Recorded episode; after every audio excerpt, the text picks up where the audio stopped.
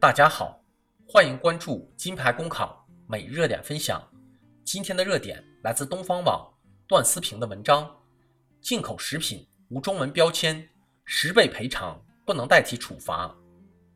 北京的李先生从某公司处购买了二十五瓶进口的日本清酒后，他发现这些清酒外包装上没有张贴中文标识，于是李先生起诉到法院，要求该公司支付价款十倍的赔偿款。目前，北京市海淀法院审结了此案，法院一审判处公司支付李先生十倍赔偿金。当前，进口食品中文标签缺席现象十分普遍，这导致消费者的知情权被虚置，对食品是否过期、安全性是否含有对自己身体不利的物质等情况几乎无从了解。食品安全法明确规定。进口的预包装食品、食品添加剂应当有中文标签，依法应当有说明书的，还应当有中文说明书。可竟然还有部分商家有意误导消费者，没有中文标签的是外国原装进口的，有中文标签的是国内分装的。少数消费者也信以为真，专去买那些没有中文标签的进口食品。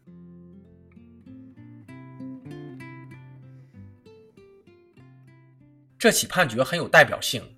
也具有很强的普法意义。通过此案，相信很多消费者已经明白，中文标签应成进口食品标配。即使该进口食品本身不存在质量问题，没有对消费者身体造成危害，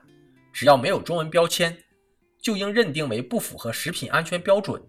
这也体现出新修订的食品安全法对食品安全问题零容忍的态度。不过，十倍赔偿是消费者起诉后法院判决的惩罚性赔偿。除此之外，食品安全执法部门也应介入调查，对涉事商家给予相应处罚。要知道，进口食品无中文标签背后往往暗藏猫腻，很可能并未经正规的进出口贸易流程。有业内人士透露，这里面很有可能是报关的时候加塞，比如。某些货车存在夹层，进口商在入关的时候称只有五万箱食品，但实际流入国内的是六万箱，那么就有一万箱食品是缺乏监管的，这实际上就是一种违法走私行为。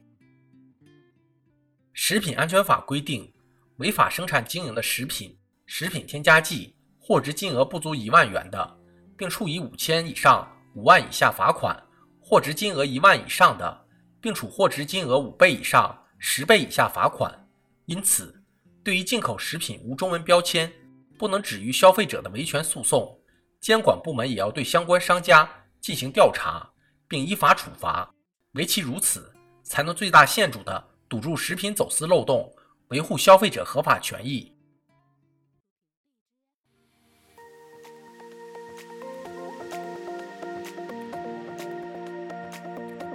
好消息，我们刚刚完成了公众号的再次升级，升级后的内容也将更加全面。现在有面试免费课程和面试真题，